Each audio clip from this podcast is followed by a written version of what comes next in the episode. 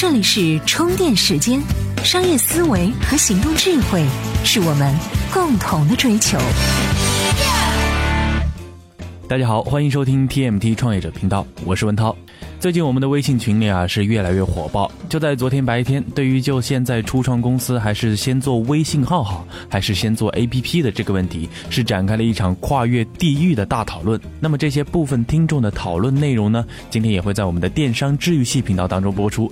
同时，我们的 TMT 创业者频道也向各位正在创业中或是准备创业中的朋友发出邀请。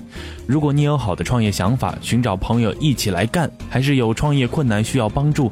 都可以在我们的微信线下群中提出哦，我们会把你的想法或是困难在节目当中播出，希望能帮你解决创业的难题。好了，接下来进入到我们今天的行业资讯，资讯最及时。昨日，优土集团发布第四季度财报。财报显示，优酷土豆四季度净营收为人民币一十二点六亿元，同比增长了百分之四十；净亏损为人民币三点一八一亿元，同比扩大了百分之一千一百九十三；毛利润为人民币二点四亿元，较去年减少了一千四百三十万人民币。近日，下午茶外卖 O2O 平台楼下一百宣布完成 PRE A 轮融资，融资金额为一千万人民币。此次融资由安富兰基基金投资。曾于二零一四年七月获得过五百万人民币的天使轮投资。来自猎云网的独家消息，本地商户移动支付平台开桌内部人士透露，公司已完成 A 轮近两亿元人民币的融资，投资方为天图资本，目前资金已经全部到账。昨天，二手车电商优信目前完成了新一轮一点七亿美元的融资，百度领投，KKR 等基金跟投。优信 CEO 说，获得此轮融资后，优信将进军二手车 B to C 领域，打造。全新的垂直电商品牌优信二手车，目前优信二手车网站与手机 APP 已经同时上线。阿里旗下的征信平台芝麻信用将正式进军 P2P 行业。萤火网与芝麻信用达成了战略合作，根据约定，双方会把自有资源互换利用，通过黑名单分享、芝麻分评定等措施，针对信用类借款用户进行信用评估以及贷后追踪。芝麻信用由此打开 P2P 大门。TMT 创业者频道致力于帮助 TMT 领域的创业者把握时代脉搏。接下来是今天的各项干货。这里是充电时间 TMT 创业者频道。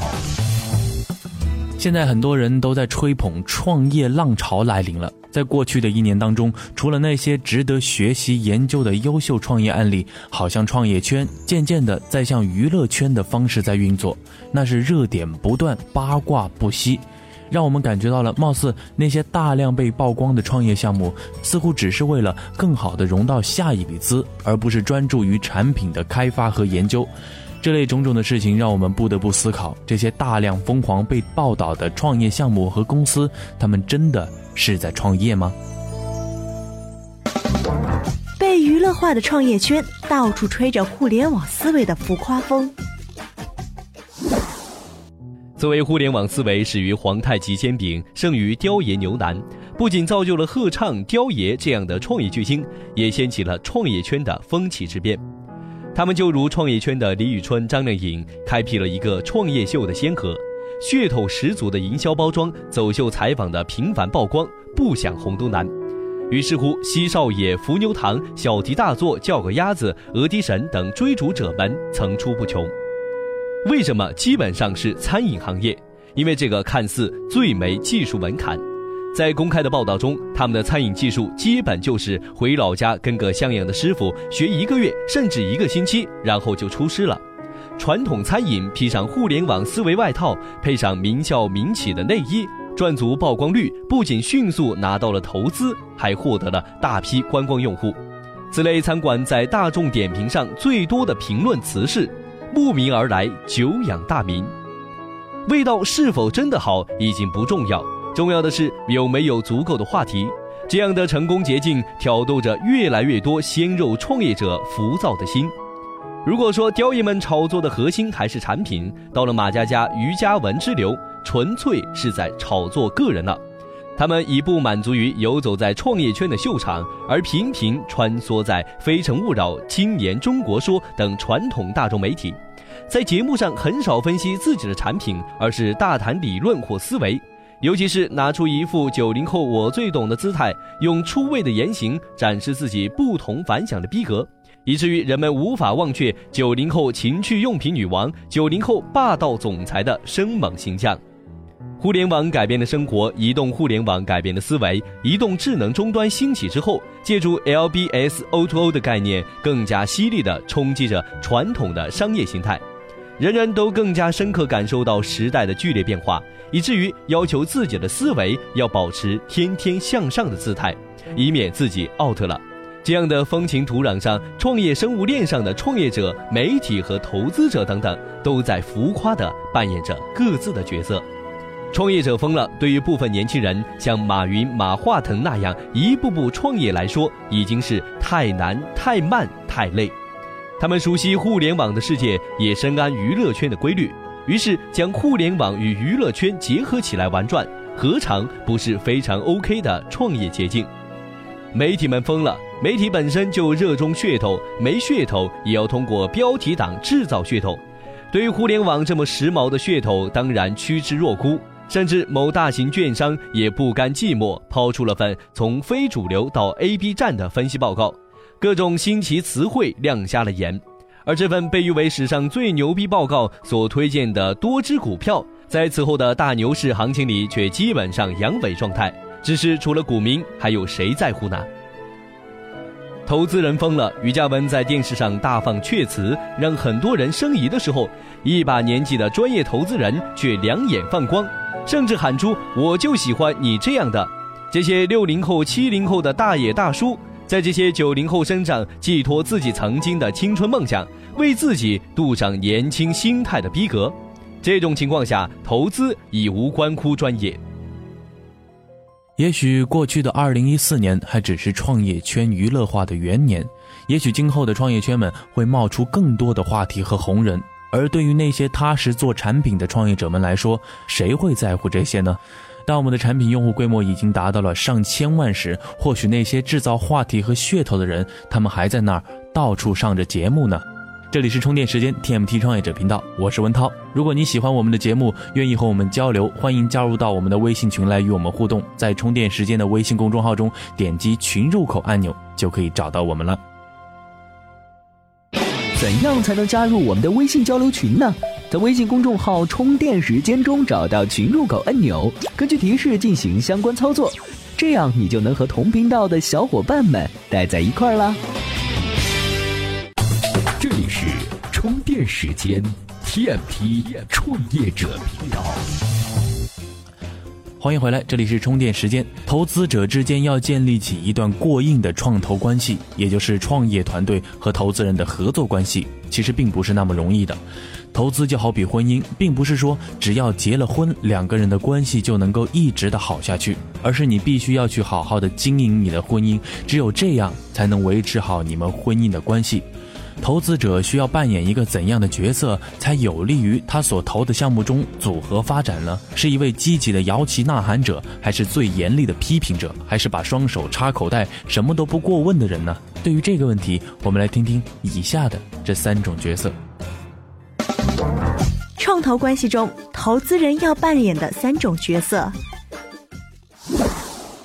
这第一，永远是最坚定的支持者。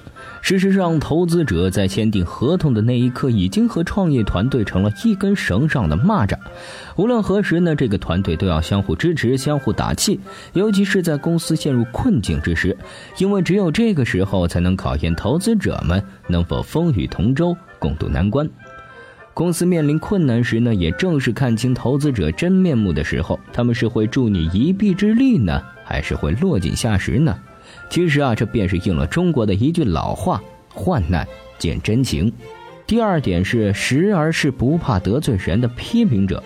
许多创业者的心态都太过于乐观，他们需要一个人能够在关键时刻点醒他们，让他们看清现实。也就是说，有时候呢，需要有人对他们进行严厉的批评，对他们的不足之处呢做出点评。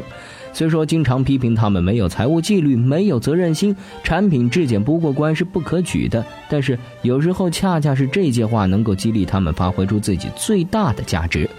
投资者啊，必须要适应这种个人的角色，既要能够提出尖锐的、有建设性的问题，还要有敢质疑当前假设的精神。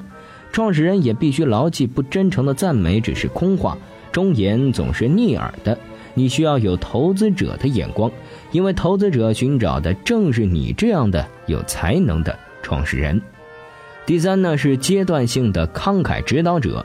我始终认为，借鉴别人成功的经验和吸取别人错误的教训，是帮助自己获得成功的两大法宝。因为当你在创业的时候，别人的创业经历会给你提供一些有用的信息，比如可以教你如何引进人才，如何建立一个能干的董事会，如何拓宽公司的发展领域。我一直在寻找一个能够提高我的投资组合办事能力的机会，所以我经常和公司的创始人以及首席执行官交流。除此之外，我还和投资组合公司的首席执行官和高级管理团队就扩大公司规模的问题做经验交流。